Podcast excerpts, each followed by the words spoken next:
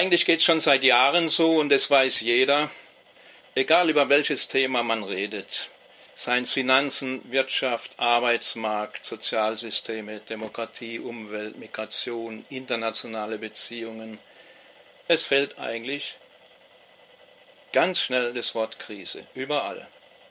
Und das ist ziemlich egal, wer darüber redet. Ob das jetzt äh, eher Leute sind, die sich politisch links einordnen oder eher konservativ einordnen. Es liegt auf der Hand, Krise. Überall Krise und das seit Jahren. Wir haben es mit einer globalen, reaktionären, autoritären, demokratiefeindlichen, in Teilen faschistischen Welle auf dem ganzen Globus zu tun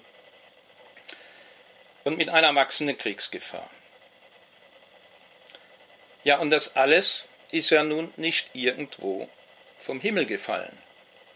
Das ist ja ganz konkret in einer ganz konkreten Welt entstanden. Und das erwuchs aus der scheinbar heilen Welt von Liberalismus und Marktwirtschaft. Dem muss man sich einfach stellen. Also gut, dass das sowjetische Imperium untergegangen ist. Das war keine Alternative, das war kein Beitrag zur Emanzipation. Aber die Jubelgesänge der 90er Jahre von wegen, jetzt bricht das Reich der Freiheit an und blühende Landschaften und Ende der Geschichte, diese Jubelgesänge haben sich doch bis auf die Knochen blamiert und es reicht eben 30 Jahre später nicht mehr einfach aus, zu sagen, ja, die DDR war schlecht, was wollt ihr denn? Sondern man muss Antworten auf die Krise geben, neue Antworten auf die Krise geben. Weiter so war gestern.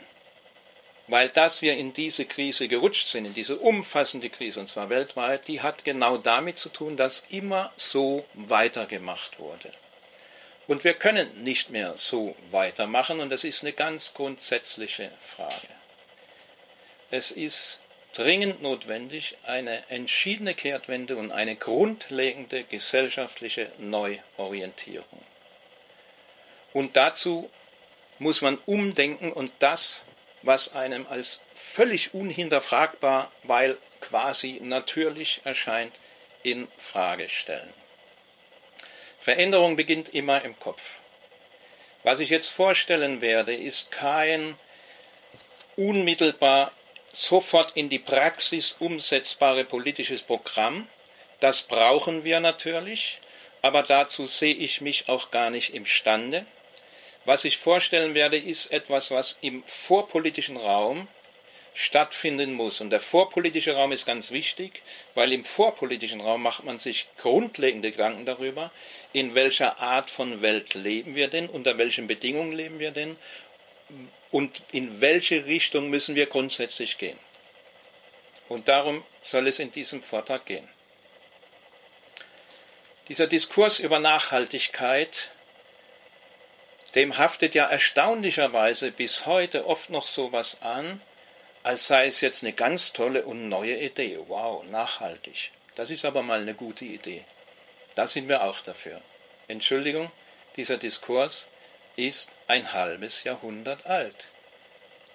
Der kam spätestens in der Welt 1972 mit dem berühmten Bericht des Club of Rome über die Grenzen des Wachstums. Da tritt der Begriff Nachhaltigkeit noch nicht im Prinzip auf, aber der tritt etwas später auf und im Prinzip geht es darum. Und wir haben jetzt ein halbes Jahrhundert unzähliger Debatten, Beschlüsse, Konferenzen, ähm, auf Programme auf nationaler, internationaler Ebene, auf betrieblicher Ebene, in Universitäten, in Schulen, in überall es mangelt nicht an Papieren und Beschlüssen. Ein halbes Jahrhundert lang. Man erinnert sich vielleicht an die letzte große internationale Konferenz in Madrid. Ja, und das waren die Schlagzeilen. Das Desaster von Madrid endet ohne Fortschritte, verschenkte Zeit, Wut, Frust, Enttäuschung. Das Desaster von Madrid war zu erwarten. Ja, natürlich war das Desaster von Madrid zu erwarten. Das ist doch völlig klar. Und um zu verstehen, warum dieses Desaster zu erwarten ist, und obwohl es ein halbes Jahrhundert diesen Diskurs gibt und ganz viele Pläne gibt, es trotzdem nicht funktioniert, müssen wir uns mit dem Ding etwas näher befassen, das Kapitalismus heißt. Wobei ich ganz gerne vom Kapitalismus rede, um zu betonen, dass man etwas von dem Ding verstanden haben sollte, was diesem Ismus den Namen gibt, nämlich vom Kapital. Und meine These ist, dass viele von denen, die heute gegen Kapitalismus sind, noch viel zu wenig vom Kapital verstanden haben und das sollte sich, denke ich, dringend ändern. Schauen wir uns mal an, wie dieser Kapitalismus funktioniert am Beispiel der Textilindustrie. Weltweit massive Ausbeutung von Natur und Mensch bis hin zu Kinderarbeit, damit in anderen Teilen der Welt die Kleiderschränke überquellen und die sogenannten Altkleidercontainer überquellen. Textilindustrie in der Marktwirtschaft heißt massive Ausbeutung von Menschen und Naturzerstörung. Die Welt wird mit Waren überflutet, in der Hoffnung, dass sie gekauft werden weil der Markt regiert. Wir müssen blind den Markt bedienen in der Hoffnung, er honoriert das, was wir ihm bieten. Ein Drittel der Textilien, die bei uns so in den Läden hängen, werden nie verkauft. Die werden schon in den Läden direkt in den Müll geworfen, weil die nächste Kollektion kommt, das nächste verkauft werden soll. Die Altkleidercontainer laufen über. Textilindustrie in der Marktwirtschaft heißt massive Ausbeutung von Mensch und Natur, zum Großteil für den Müll. Wir sehen, wir müssen dem Markt dienen, weswegen Marktwirtschaft und Kapitalismus Synonyme sind. Kapitalismus ist Marktwirtschaft, ist die Form der Wirtschaft, wo wir uns der abstrakten und anonymen Herrschaft des Marktes unterwerfen müssen, von dem wir abhängig sind. Und dieser Kapitalismus oder diese Marktwirtschaft hat bestimmte Zwänge oder eine bestimmte Dynamik, denen wir alle unterworfen sind und denen wir nicht entweichen können. Einmal, dieser Kapitalismus muss grenzenlos wachsen. Wenn er aufhört zu wachsen, herrscht sofort Krise, und zwar gesamtgesellschaftliche Krise. Und es muss maximaler Profit erwirtschaftet werden. Wenn der nicht erwirtschaftet wird, herrscht auch Krise. Es ist ganz wichtig zu verstehen, warum Kapital beständig angehäuft werden muss, beständige Akkumulation. Weil man könnte auch sagen, ach, ich kenne da einen um die Ecke rum, so einen netten, sympathischen Drucker, der arbeitet ökologisch und der muss doch auch nicht immer mehr werden und so. Und warum müssen die eigentlich immer mehr werden? Äh, sind die nicht einfach nur gierig? Also, es gibt den kleinen sympathischen Drucker, es gibt immer Nischen, aber der kleine sympathische Drucker lebt natürlich von der Kaufkraft von Leuten, die ihm wohlgesonnen sind und diese Kaufkraft muss erstmal generiert werden. Und diese Kaufkraft wird generiert in einem weltweiten System, das auf die beständige Akkumulation von Kapital ausgerichtet ist. Warum ist das so? Die beständige Akkumulation ist Existenzbedingung für Kapital. Kapital geht unter, wenn es nicht ständig immer mehr wird. Im brutalen Konkurrenzkampf auf dem Markt, der uns beherrscht, kann nur dasjenige Einzelkapital überleben, das am meisten in Rationalisierung investieren kann. Rationalisierung heißt Arbeitskosten einsparen. Arbeitskosten einsparen heißt, ich kann einen Preis bieten auf dem Markt, der meinen Konkurrenten aus dem Feld schlägt. Und wie kann ich rationalisieren? Indem ich möglichst den aktuellen Stand von Wissenschaft und Technik einsetze. Um den einsetzen zu können, muss ich maximalen Profit erwirtschaften. Und weil das nun alle machen müssen, bei Strafe des Untergangs, deswegen ist Kapitalismus ohne Wachstum unmöglich. Da ist kein Mensch dran schuld, sondern das ist die Systemlogik dieses Systems. Das ist Kapital. Und wenn kein Wachstum, dann Krise. Dieser man könnte auch vom Fetischwachstum reden. Dieser Fetisch Wachstum durchzieht die ganze Gesellschaft. Wenn es kein Wachstum gibt, dann jammern alle. Also der Bundesverband der deutschen Industrie jammert, weil die Profite gefährdet sind. Die IG Metall jammert, weil Arbeitsplätze gefährdet sind. Die Politik, und ich sage ganz bewusst die Politik, völlig egal welche Partei, jammert, weil die Steuereinnahmen gefährdet sind. Und die jammern alle etwa nicht, weil sie dumm wären, sondern weil sie klug sind und weil sie ihre Interessen genau richtig einschätzen, genau richtig sehen. Also wenn Kapital nicht wächst, herrscht gesellschaftliche Krise. Und nicht einfach so, so du böses Kapital, geschieht dir recht, dass du in der Krise bist. Nein, Kapital ist ein gesellschaftliches Verhältnis, dessen Bestandteil wir sind. Wenn Kapital in der Krise ist, dann sind wir auch in der Krise.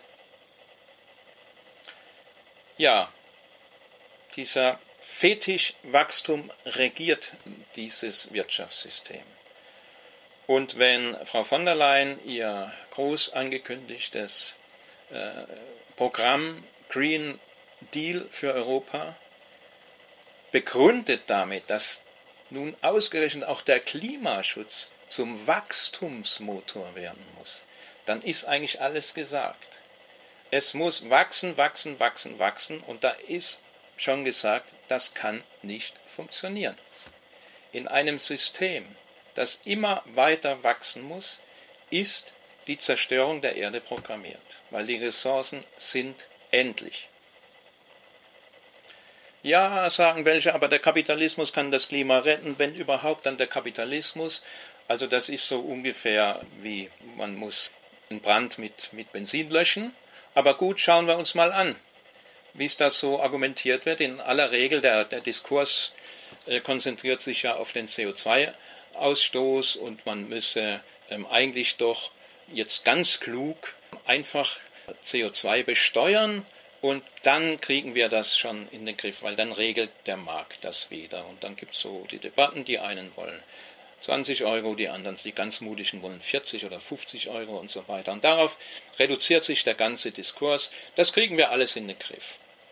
Also schon interessant, der Kapitalismus, der das Problem überhaupt schafft, der kann es auch wieder lösen. Warum hat es dann überhaupt geschaffen? Aber gut, schauen wir uns das mit der CO2 mal an. Interessant ist, dass in dieser ganzen Debatte um die CO2-Diskussion praktisch überhaupt nicht auf die Erfahrungen rekurriert wird, die man schon gemacht hat. Schweden hat tatsächlich als erstes Land, und zwar jetzt schon seit 30 Jahren, diese CO2-Steuer eingeführt. Die liegt derzeit bei 120 Euro. Und das ist übrigens ein, ein Preis, der weit über alledem ist, was in Deutschland überhaupt in der Diskussion ist. So, und der Effekt dieser Maßnahmen in Schweden innerhalb von 30 Jahren lag nach verschiedenen Schätzungen genau zwischen 0,2% und 3,5% CO2-Einsparung.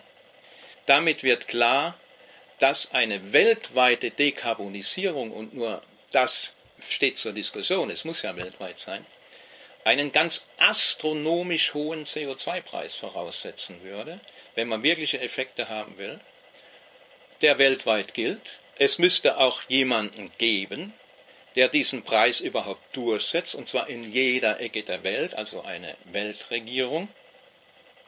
Und selbst wenn dieser Preis durchgesetzt würde, würde natürlich der Maximalprofit und das ewige Wachstum in die Krise geraten, weil das würde diese Wirtschaft nicht vertragen.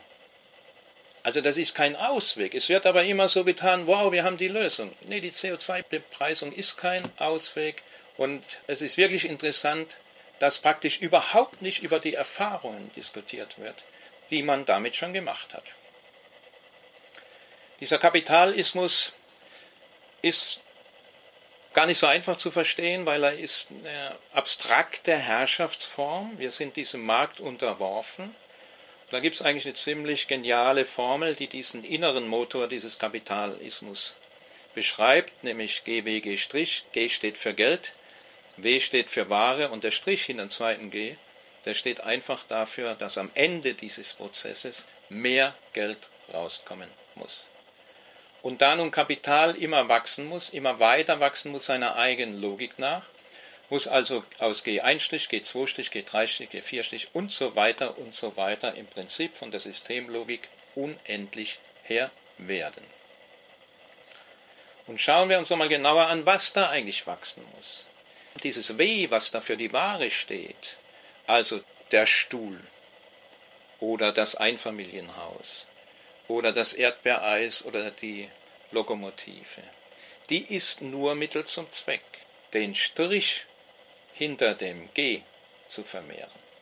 Also der eigentliche Zweck dieser Produktionsweise ist nicht das W, nicht die Lokomotive und das Erdbeereis herzustellen, sondern es muss immer mehr Geld werden. Das ist der eigentliche Zweck dieser abstrakten Herrschaft des Kapitalismus. Und da kommen wir auf was ganz Entscheidendes, was auch über den Wachstumszwang, den wir jetzt schon behandelt haben, nochmal hinausgeht und was ganz wesentlich auch zu verstehen ist. Es muss nämlich im Kapitalismus nicht einfach immer nur mehr werden, sondern es muss immer mehr werden von einer ganz bestimmten Reichtumsform. Könnte man sagen, ah, der Zweck des Kapitalismus ist immer mehr Stühle zu produzieren. Nein, es geht um eine ganz bestimmte Reichtumsform, die immer mehr werden muss. So, und dazu müssen wir ein bisschen unsere Alltagssprache hinterfragen. Die Alltagssprache verkleistert oftmals Dinge mehr, als sie erläutert und deswegen empfehle ich ein bisschen kritisch mit unserer Alltagssprache umzugehen. Wenn wir von Reichtum reden, dann reden wir in aller Regel von monetärem Reichtum. Wir sagen, oh, der ist reich, der hat Geld und so weiter, ich habe kein Geld und so weiter. Es gibt aber zweierlei Reichtum und das ist ganz zentral. Es gibt das, was Menschen immer brauchen, in jeder Gesellschaft schon immer gebraucht haben und in Zukunft auch immer brauchen werden. Nahrung, Kleidung, Kunst, Technik, Wissen und so weiter. Das ist notwendig zum Leben. Das ist der stoffliche Reichtum, das, was wir wirklich zum Leben brauchen. Und es gibt den abstrakten Reichtum der Kapitalverwertung. Wert, Geld, Kapital und so weiter. Das ist nicht notwendig im Leben, das war auch geschichtlich lange nicht notwendig, das ist nur notwendig im Kapitalismus. Es gibt den stofflichen Reichtum, den wir zum Leben brauchen, und es gibt den abstrakten Reichtum, den nur der Kapitalismus braucht. Und der Kapitalismus dreht sich um den abstrakten Reichtum, der uns beherrscht. Sinn des Wirtschaftens im Kapitalismus ist nicht die Produktion des stofflichen Reichtums. Die ist sozusagen nur Mittel zum Zweck. Wenn wir in einer Gesellschaft leben würden, die sich um den stofflichen Reichtum dreht, dann könnten wir das gute Leben für alle realisieren. Sinn des Wirtschaftens im Kapitalismus ist die Produktion des abstrakten Reichtums der Kapitalverwertung. Und welche Riesenprobleme das für uns macht, können wir uns zum Beispiel am Beispiel des Öko-Autos verdeutlichen. Also ich verstehe nichts von Autos, außer dass ich seit 30 Jahren keins mehr habe und ziemlich gut damit lebe. Aber nun gibt es Leute, die verstehen viel mehr von Autos als ich. Und von denen sagen welche, man kann ein Öko-Auto bauen. Also richtig Öko vom Ressourcenverbrauch her bis nachher zur Umweltbelastung na gut, ich bin da ein bisschen skeptisch, aber ich bin Laie und ich kann mich mit Fachleuten auf dem Gebiet dann auch nicht auf Augenhöhe unterhalten. Also mag sein, möglicherweise kann man Ökoauto bauen. Nur das Problem ist, damit haben wir noch lang keine ökologische Gesellschaft. Wenn nämlich dieser Wachstumszwang weiter gilt, dann haben wir irgendwann halt acht und zehnspurige Autobahnen voller Ökoautos. Dann haben wir Städte, die mit Ökoautos vollgestopft sind. Dann haben wir Überstunden, Burnout, Herzinfarkt ohne Ende dafür, dass meine Firma mehr Ökoautos baut als die Konkurrenz. Was soll denn daran Öko sein? Technische Lösungen mag es interessante geben, aber die reichen nicht aus eingebettet in den kapitalistischen Wachstumszwang und in die kapitalische abstrakte Reichtumsproduktion sind das keine Lösungen. Also wirklich öko wäre das nur bei einem massiven Rückbau der Autoindustrie. Womit wir im Grunde genommen schon beim Elektroauto wären, aber dazu später noch kurz mehr.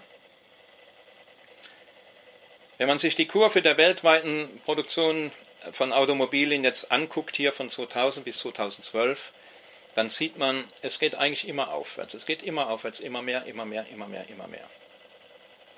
Und interessanterweise ist 2008, 2009 so ein kleiner Knick. Da geht es tatsächlich nach unten. Na und was war da? Da ist die Krise, die in der Finanzsphäre ausgebrochen ist, wenn auch nicht verursacht war von der Finanzsphäre, aber dort ausgebrochen ist, ist dann durchgeschlagen auf die Automobilindustrie. Ja. Und danach geht es wieder aufwärts. Also wenn Krise, dann Öko. Und wenn keine Krise, dann kein Öko. Das ist der Systemzwang. Und den Zwang dieses Systems hat mal vor vielen Jahren schon ein Manager vom BMW in fast genialer Weise auf den Punkt gebracht. Ich glaube, der war, war sich gar nicht im Klaren in dem Moment darüber, wie genial das war, was er gesagt hat. Der wurde auf, auf einer Podiumsdiskussion äh, schon Ende der 70er Jahre gefragt, ja, wissen Sie denn nicht, dass die Welt nicht mit immer mehr Autos zugeschüttet werden kann? Wir können doch die Welt nicht mit so viel Autos zuschütten, wie es heute schon in Westeuropa, in Nordamerika gibt, irgendwann den Ostblock, also damals noch 70er Jahre, oder Asien, Lateinamerika, Afrika, das hält doch der Planet gar nicht aus. Und darauf gibt er folgende geniale Antwort. Ja, ja, Sie mögen schon recht haben, es mag zu viele Automobile auf der Welt geben, aber es gibt noch zu wenig BMWs. Und das war der legendäre Vorstandsvorsitzende von BMW, Eberhard von Kühnheim. Und das ist die Logik dieses Systems. Und das muss nicht nur der Manager von BMW sagen, das muss der Manager von Audi und von Toyota auch sagen. Ja, ja, es gibt zu viele Autos, aber es gibt zu wenig Autos, es gibt zu wenig äh, Daimler, es gibt zu wenig Toyota, es gibt zu wenig. Und es geht noch weiter. Das muss nicht nur der Manager sagen. Das muss die Kollegin, die bei Daimler und bei BMW arbeitet, auch sagen. Und das muss der Betriebsrat und die IG Metall auch sagen. Ja, ja, es gibt zwar zu viele Autos irgendwie, das mag ja stimmen, aber es gibt zu wenig BMWs und gibt zu wenig Daimler, weil unsere Arbeitsplätze und damit unser Lebensunterhalt hängt davon ab. Und selbst wenn ich persönlich verstanden habe, dass es nicht so weitergehen kann und aus ökologischen Motiven mein Auto abschaffe, bin ich darauf angewiesen, dass zum Beispiel der Daimler möglichst viel von diesen Dingern in China verkauft, weil mein Leben und das meiner Familie hängt dran. Das ist das Gefängnis, in dem wir sitzen. Und das macht übrigens auch ganz deutlich, dass ein grüner Kapitalismus prinzipiell unmöglich ist und da ändert auch überhaupt nichts dran, wenn man diesen grünen Kapitalismus ökologische Marktwirtschaft nennt. Das ist unmöglich. Wir sind Gefangene dieser abstrakten Reichtumsproduktion und das zeigt sich an ganz vielen Beispielen. Wir kaufen und arbeiten für die Müllhalde. Wir müssen immer mehr produzieren. Die Produkte verlieren ganz schnell ihren Wert. Sie müssen durch neue ersetzt werden. Die Müllhalden werden immer größer. Wir exportieren den Müll in die Länder des globalen Südens. Es gibt diese geplante Obsoleszenz, also die Dinger sollen schon möglichst schnell kaputt gehen, möglichst nicht repariert werden. Warum? Weil es muss immer mehr, immer mehr, immer mehr werden, immer mehr werden. Die Profite hängen dran, aber auch die Arbeitsplätze hängen dran. Und das hatten wir nun auch genau das Problem jetzt bei der Diskussion um die Autokaufprämie. Und ich will nur mal sagen, bei der Entscheidung der Bundesregierung nun äh, nur die Elektroautos zu fördern, das ist keine wirklich ökologisch getriebene Entscheidung. Das ist einfach nur die Entscheidung, dass in einem Zukunftsmarkt, der sich auftut, garantiert ist, dass die Welt auch weiterhin mit Automobilen zugeschüttet werden kann, und zwar mit deutschen Automobilen. Aber selbst da geraten die Kolleginnen und Kollegen, die in der Automobilindustrie arbeiten, schon in, in ein Problem rein, wenn es um die Arbeitsplätze geht. Und wenn der grüne Ministerpräsident von Daimler Ländle nun sich auch dafür ausspricht, dass alle Autos eine Autokaufprämie kriegen sollen, dann ist auch ihm überhaupt kein böser Wille zu unterstellen, sondern er ist nun mal der Ministerpräsident vom Daimler-Ländle und wenn Daimler die Krise gehängt, dann hängt ganz viel dran. Das ist das Gefängnis der abstrakten Reichtumsproduktion. Das kann man auch an anderen Beispielen zeigen. Die Abendarbeit, Nachtarbeit, Wechselschichtarbeit wächst und wächst und wächst. Immer mehr Beschäftigte müssen unter solchen Bedingungen zu solchen Zeiten arbeiten und zwar nicht in Krankenhäusern nur oder bei der Feuerwehr, wo das notwendig wäre, sondern nur damit die Megamaschine aus ewigem Wachstum Maximalprofit weiterlaufen kann. Zwei Milliarden Überstunden allein in Deutschland. Kommunalpolitik. Sindelfingen eigentlich eine relativ reiche Stadt, die abhängt von, na was, von den Steuereinnahmen von Daimler ja, hat was ganz anderes geplant letztes Jahr noch. Rekordausgaben waren angekündigt und jetzt muss die Stadt mit 100 Millionen weniger auskommen. In aller Eile müssen Sparpläne fertig sein. Und wenn die Stuttgarter Zeitung sagt, die Differenz gibt einen Ausblick darauf, was Sindelfingen, was alle Autoregionen erwartet, sofern die Branche dauerhaft da, dann hat sie recht, ja sogar noch mehr ja, an der Autoindustrie hängt nicht nur die Autoindustrie, sondern da hängt letztendlich hängen sehr viel größere Teile der Wirtschaft dran. Wir sind im Gefängnis der abstrakten Reichtumsproduktion. Noch ein Beispiel. Das ist eine Umfrage, wie lange würden Sie gerne arbeiten? Es sind nur 2%, die länger arbeiten wollen wie bis 65. Die allermeisten wollen viel früher aufhören. Und was ist die Antwort? Rente mit 70, mit 70, mit 75. Wer heute unter 30 ist, der weiß doch, wenn die Entwicklung so weitergeht, dann werde ich mit 80 noch keine Rente kriegen, von der ich leben kann. Das ist ein offenes Geheimnis. Das ist ein offenes Geheimnis. Und das muss man sich mal vorstellen, das unter Bedingungen, wo die Roboter und die Computer seit Jahrzehnten immer besser werden und uns immer mehr Arbeit abnehmen. Also Roboter und Computer nehmen uns immer mehr Arbeit ab, aber wir sollen immer länger arbeiten. Was ist das für ein Irrsinn? Wie absurd ist diese Wirtschaft organisiert? Und auf diese absurd organisierte Wirtschaft trifft jetzt eine Pandemie. Und das erste Ergebnis für alle sichtbar ist, was der Medizin hilft, schadet der Wirtschaft. Es gibt im Grunde genommen einen unlösbaren Widerspruch zwischen den medizinischen Anforderungen und den Anforderungen der Wirtschaft. Wirtschaft dringt auf baldiges Ende der Corona-Schutzmaßnahmen. Nur eine Meldung, man könnte ganz viele, wir wissen das ja alles. Warum? Weil die Wirtschaft ins Schleudern kommt, wenn sie auch nur kurzfristig einmal in Teilen heruntergefahren wird. Die Logik der Kapitalverwertung untergräbt die Logik der Medizin und das weltweit. In einigen reicheren Ländern, die noch ein Polster haben, wie zum Beispiel Deutschland, sieht das noch, noch besser aus. In anderen Ländern ist es nur katastrophal.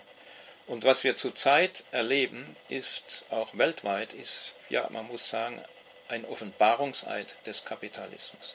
Ein System des Wirtschaftens, das, wenn es nur kurzfristig ein bisschen heruntergefahren wird, schon Riesenprobleme schafft und auch bis weit in die Zukunft hinein.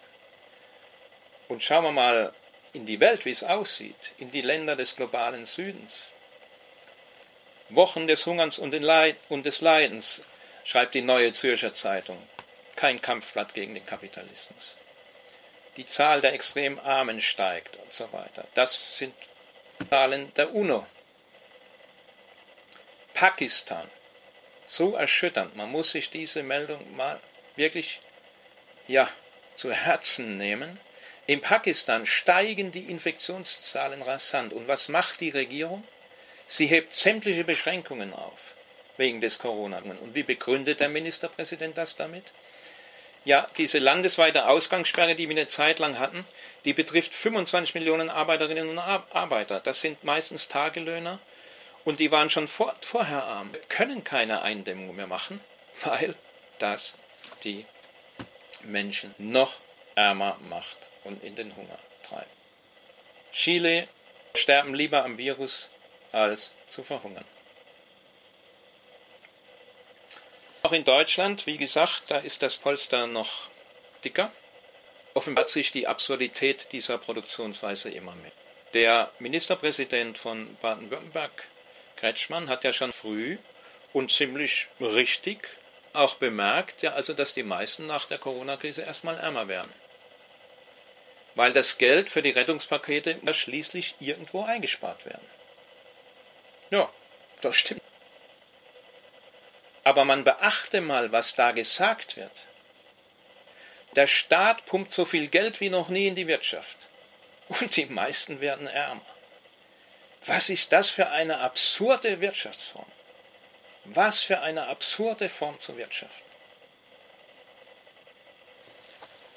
Und wenn Frau von der Leyen nun ihr großes Billionenprogramm angekündigt hat, um dieser Krise entgegenzusteuern, das war übrigens zum Zeitpunkt dieser Meldung der Frankfurter Allgemeine am 27. Mai, nicht lange her, äh, hatte man von einer Billion geredet, von 1,2 Billionen.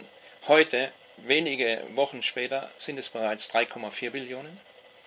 Und die Frage dann natürlich steht, woher soll das Geld eigentlich kommen? Ja, natürlich über Anleihen an den Finanzmärkten, woher denn sonst, weil die Regierungen haben ja die Billionen nicht einfach über Anleihen an den Finanzmärkten, Laufzeiten bis zu 30 Jahren. Bis 2058 sollen dann beglichen sein. Das Land Nordrhein-Westfalen ist ein Stück ehrlicher, die, redet schon, die reden schon von 2070.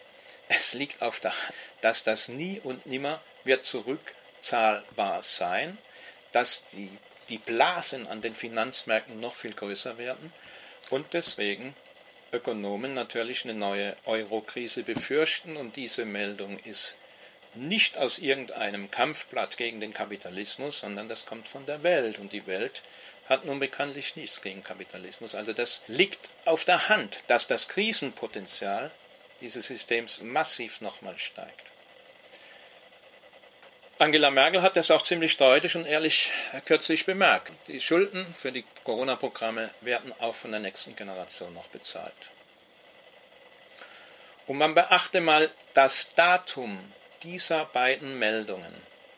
Handelsblatt, drohende Krisen, Tumult in der Weltwirtschaft. Die internationale Gemeinschaft steht einer neuen Krise wehrlos gegenüber. Das ist vom 21. Oktober 2019. Da hat noch niemand an Corona gedacht. Allianz bereitet sich auf Finanzkrise vor,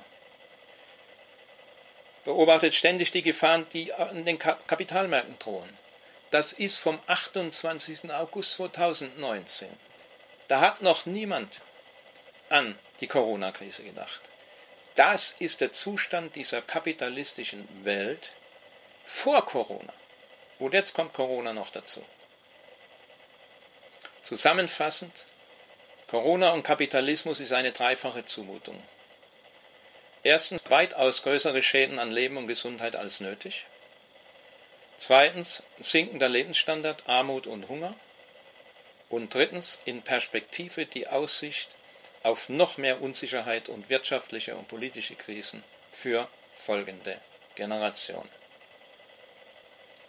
Vor dem Hintergrund der Klima- und der Corona-Krise sind mindestens zwei Anforderungen an eine vernünftig wirtschaftende Gesellschaft zu stellen, hinter die es kein Zurückgehen kann. Und die sind hier und jetzt und sofort zu stellen. Eine vernünftig wirtschaftende Gesellschaft muss erstens in ihrer Funktionsweise darf nicht Raubbau und Zerstörung von Umwelt und natürlichen Ressourcen programmiert sein, sondern deren Erhaltung und Pflege. Und zweitens, während unvorhergesehener Ereignisse wie zum Beispiel einer Pandemie muss sie heruntergefahren werden können, ohne dass dadurch zusätzliches Leid entsteht. Das sind die zwei Mindestanforderungen, die hier und jetzt und heute eingefordert werden müssen an eine vernünftig wirtschaftende Gesellschaft. Und deswegen nicht weitermachen wie bisher. Weil das Weitermachen wie bisher, das hat uns genau hierhin geführt. Wir brauchen eine entschiedene Kehrtwende, ein Umdenken und wir müssen das Unhinterfragbare in Frage stellen. Das, was uns selbst als völlig natürlich erscheint und von dem wir glauben, das kann doch nur so sein, es kann nicht gar nicht anders sein. Doch, das, von dem wir glauben, dass es gar nicht anders sein kann, das hat uns in diese Krise geführt. Schauen wir uns das nochmal an, diesen Widerspruch, dass die Roboter und Computer immer besser werden und wir sollen immer länger arbeiten. Wieso kommt es denn eigentlich dazu? Da ist kein böser Wille dran schuld, sondern da ist die abstrakte Reichtumsform schuld, der wir unterworfen sind. Bürgerliche Ökonomen sprechen tatsächlich vom Rätsel der Produktivität und sagen, ja Menschenskind, trotz Digitalisierung, Internet und Robotern wird die Wirtschaft nicht produktiver. Also die kommen tatsächlich zu dem Schluss, dass es gar nicht produktiver wird. Und mit ihrer Methode haben sie sogar recht. Weil wenn die Produktivität messen, dann messen sie es nur in der abstrakten Reichtumsform. Es geht immer nur in Geld. Also wenn wir uns zum Beispiel die Formeln angucken, mit dem die herrschende Volkswirtschaftslehre Produktivität misst, dann geht es da immer um Geld, um Preisindex, Faktorpreise, Bruttoinlandsprodukt und so weiter. Es geht immer nur um die abstrakte Reichtumsform. Wer Produktivität in abstrakter Reichtumsform misst, der kommt tatsächlich zu dem absurden Ergebnis, dass die Produktivität nicht wächst, obwohl die Roboter und Computer immer besser werden. Stellt man sich aber stattdessen auf den Standpunkt des stofflichen Reichtums, dann springt ins Auge, dass die Produktivität geradezu explodiert. Das kann man an vielen Beispielen belegen. Das ist ein sehr unvollständiges und nur annäherndes Beispiel. Wenn man sich mal anschaut, der Daimler-Konzern hatte im Jahr 1980 183.000 Beschäftigte und hat ungefähr 700.000 Fahrzeuge produziert. Da kamen also auf einen Beschäftigten 3,8 Fahrzeuge. Daimler 2019 hat 299.000 Beschäftigte, hat 2,39 Millionen Fahrzeuge produziert, da kamen schon 8 auf einen Beschäftigten.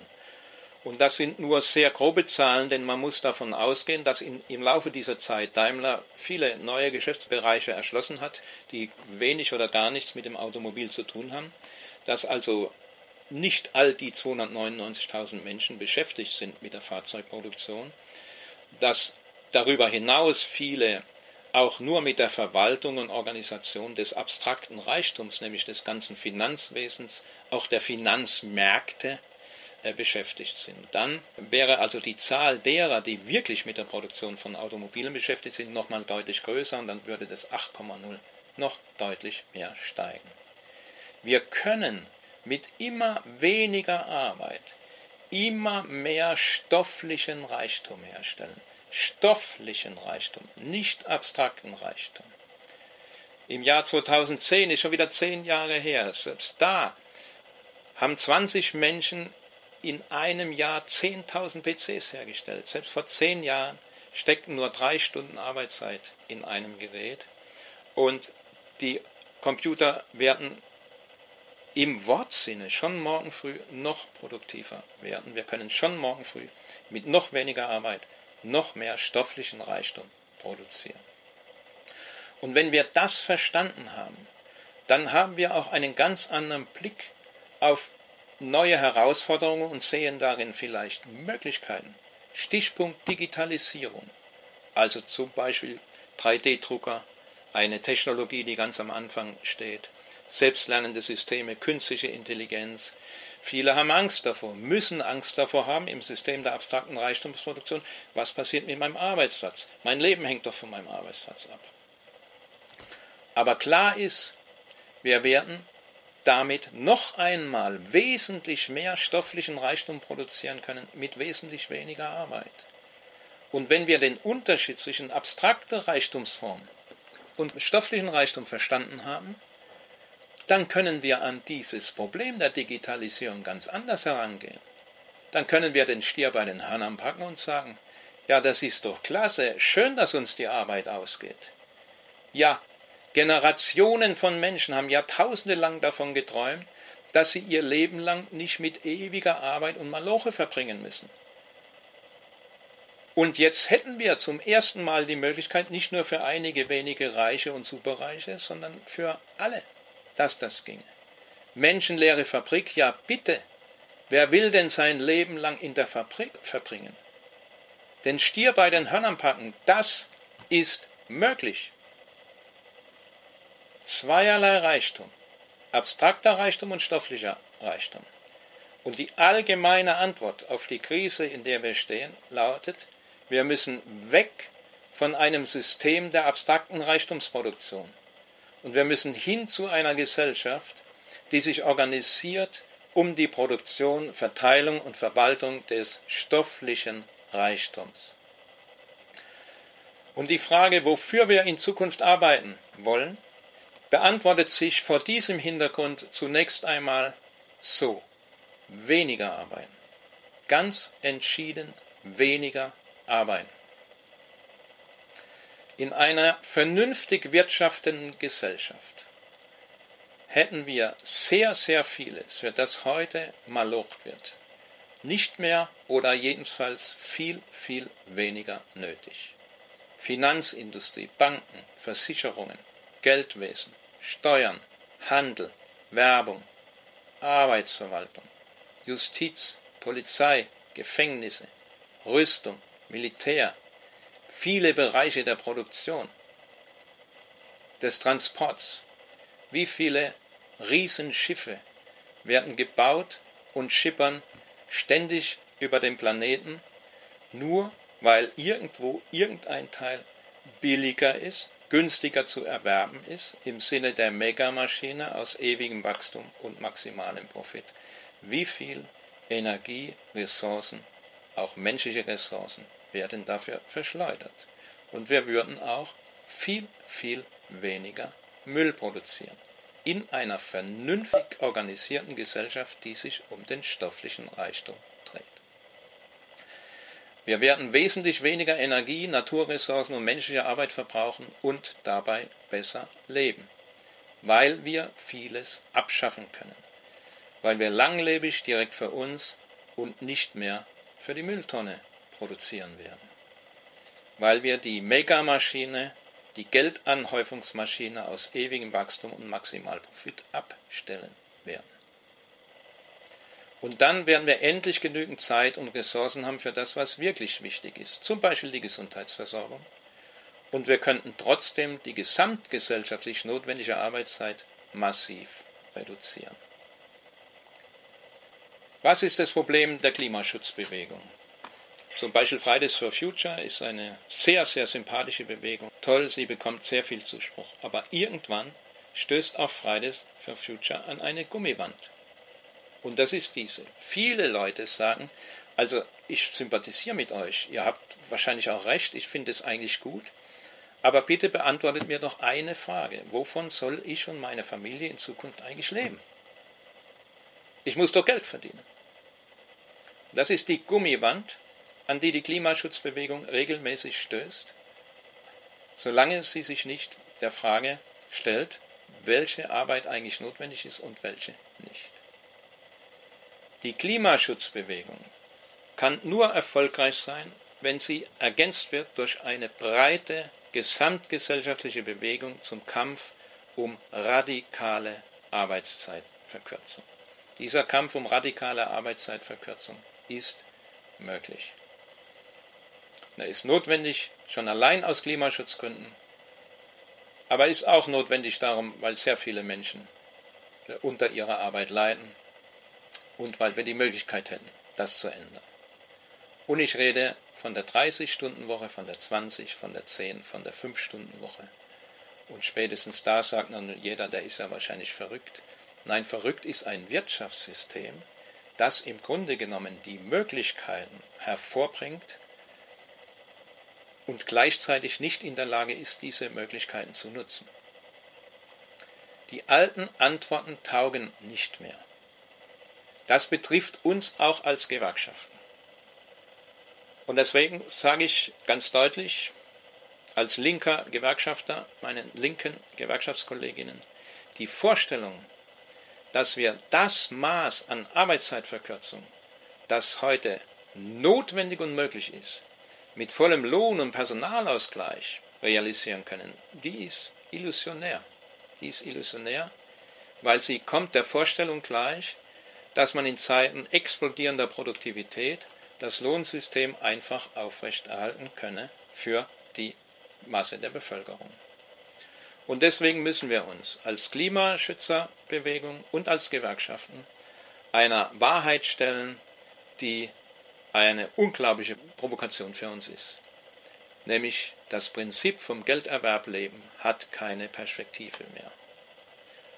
Wir glauben, weil wir von Kind auf das lernen müssen, dass das doch Natur, wie soll es denn anders gehen? Also das war übrigens für große Teile der Menschheit noch nie Wirklichkeit.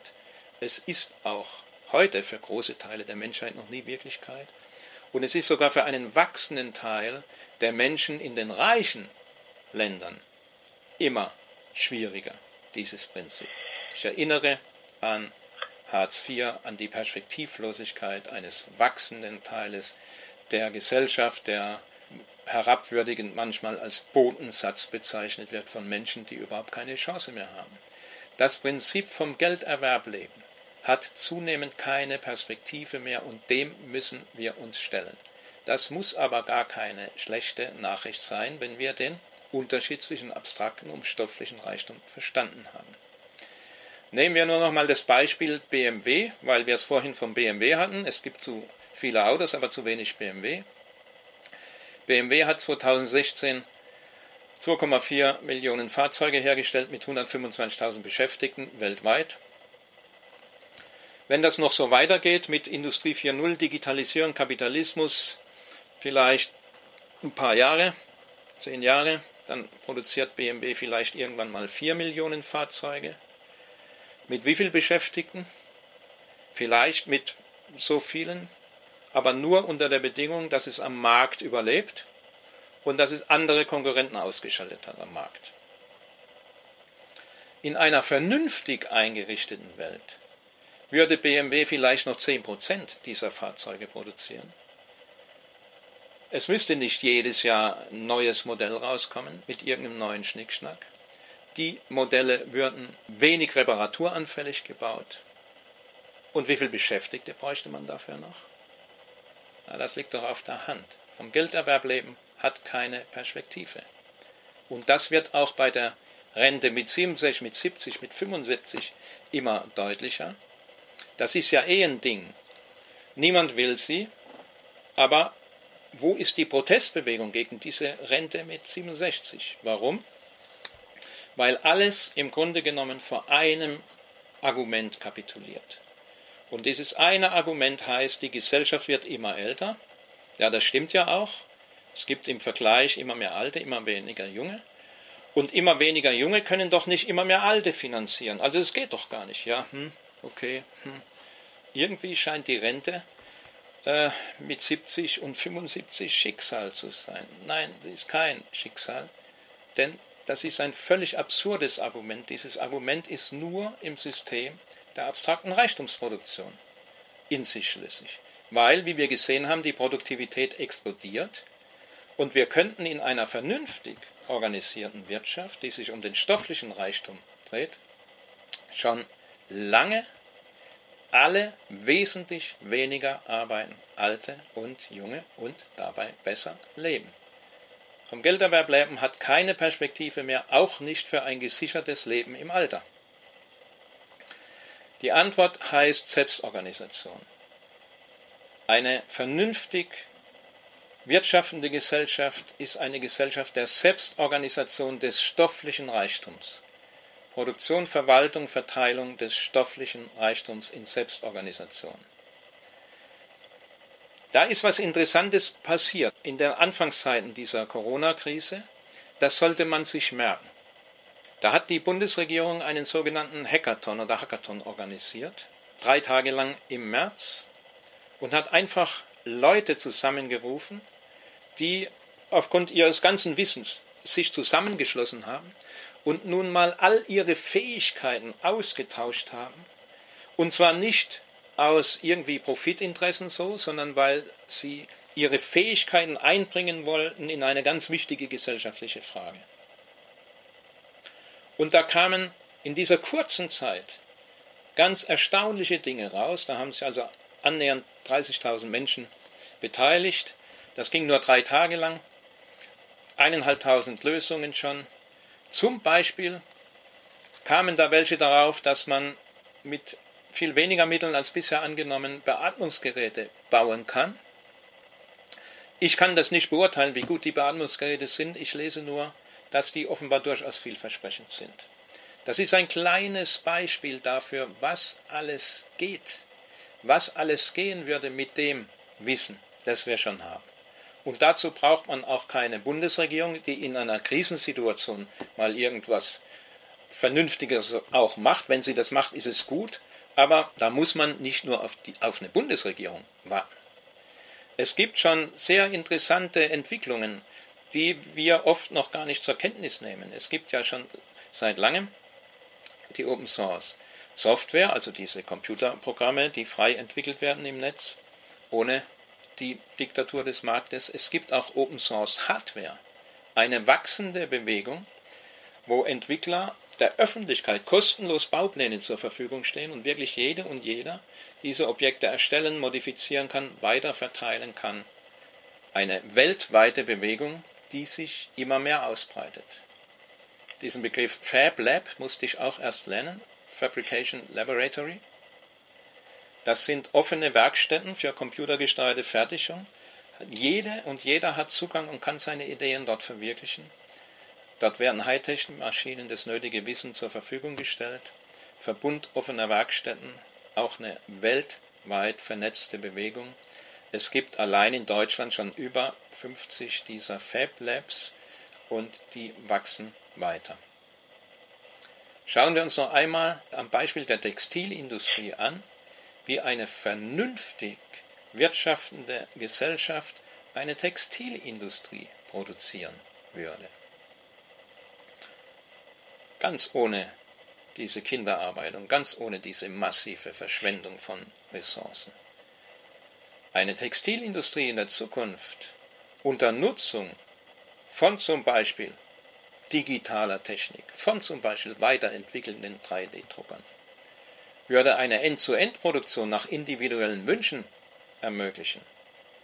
Ich müsste nicht blind für den Markt produzieren, den Markt zuschütten mit Waren ohne Ende, in der Hoffnung, dass sie gekauft werden, in der Hoffnung, meine Konkurrenten auszuschlagen, sondern es könnte lokal im Stadtgebiet für alle zugängliche 3D-Drucker geben, in denen man seine Wünsche für ein wirklich individuell gestaltetes T-Shirt eingibt, das dann wirklich individuell wäre. Und das gibt man ein und dann erhält man dieses T-Shirt. Produziert würde nur, was wirklich gewollt wird. Wir hätten wesentlich weniger Aufwand für Produktion, Transport, Lagerung und Werbung. Mensch und Natur würden geschont. So könnte eine Textilindustrie in der Zukunft aussehen. Unter Nutzung des Potenzials, das wir heute haben. Und einen solchen Prozess müssen wir in Gang setzen, der immer mehr Verbrauchsgüter, Wohnen, Gesundheit, Bildung, immer mehr Bereiche des Lebens der Marktlogik entzieht. Ganz wichtig wäre zum Beispiel eine Bewegung um die Wohnungsfrage.